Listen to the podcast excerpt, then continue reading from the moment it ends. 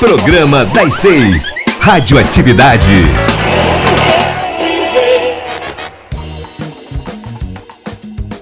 Professor, sobre os livros Platão e o Ornitorrinco entram no bar e Heidegger e o hipopótamo chegam às portas do paraíso. É certo dizer que a filosofia também pode ser animal? É, de certa maneira existe uma grande questão sobre de onde vem a filosofia, né? Um dia eu entrei no elevador, eu morava num prédio, tinha 10 andares, né? E fui descer e de repente quando eu abri a porta do elevador, tinha uma placa nova que tinha sido posta no, lá no dentro do elevador, né? E aquilo me gerou uma angústia metafísica. Tinha proibido, aí tinha fumar, sem camisa, animal.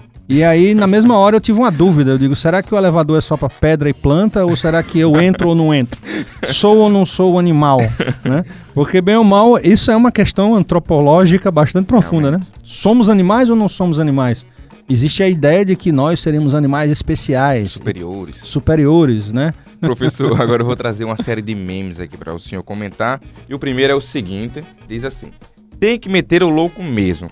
Mas Nicolau Maquiavel não dá para escrever isso. Então escreve aí: os fins justificam os meios. Por dentro nós é fofo, mas por fora mete o louco.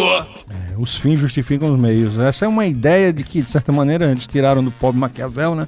Mas assim, é meio, é meio injusto com Maquiavel. Ele fez mais do que isso, né? Ele ficou conhecido com essa proposta de. de, de Criou-se, inclusive, o, o tal do, do, do adjetivo maquiavélico por causa disso, né? Mas na verdade o que Maquiavel era era um realista.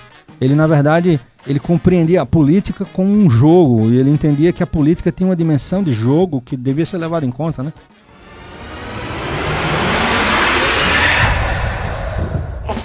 Programa das Seis. Radioatividade.